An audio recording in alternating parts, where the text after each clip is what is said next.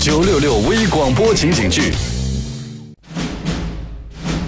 老婆驾到！喂，让你出来陪我逛超市，你却一直看报纸。老婆，我只是关注国家大事嘛。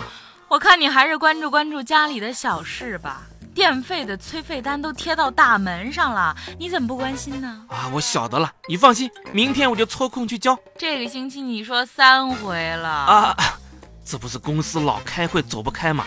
单位的效益不好，领导就拿我们这些下属出气，一天开两个会，上午一个，下午一个。你说领导的精神怎么那么好啊？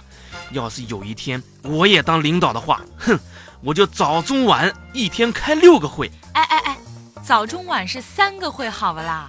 你的数学是体育老师教的呀？啊啊，我我饭前一个，饭后一个，累死那帮小样的。行了行了，你也就在我面前耀武扬威的，见了领导还不是老鼠一只？谁说的？你要是不相信，哪一天我抓一只猫回来，哎，我好了好了好了，赶紧买东西吧，买完回家做饭。好好的。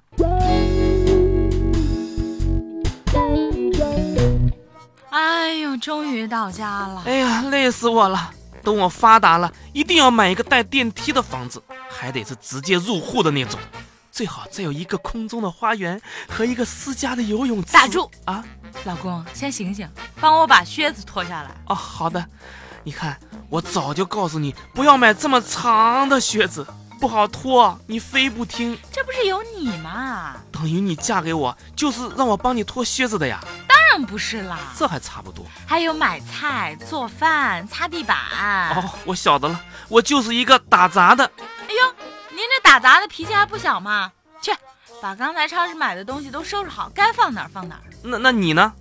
我给您这个打杂的做饭呢。哦哦哦，好的。哎呀，老婆，大事不好了啦！什么事儿啊？一惊一乍的，吓死个人。盐盐忘记买了啦，那你赶紧跑步下楼，到对面超市，给你三分钟，快去快回。三分钟啊！你以为我是哈利波特呀？喏，再给你个扫把，给我扫把我也不会飞呀！扫完地再去。啊啊！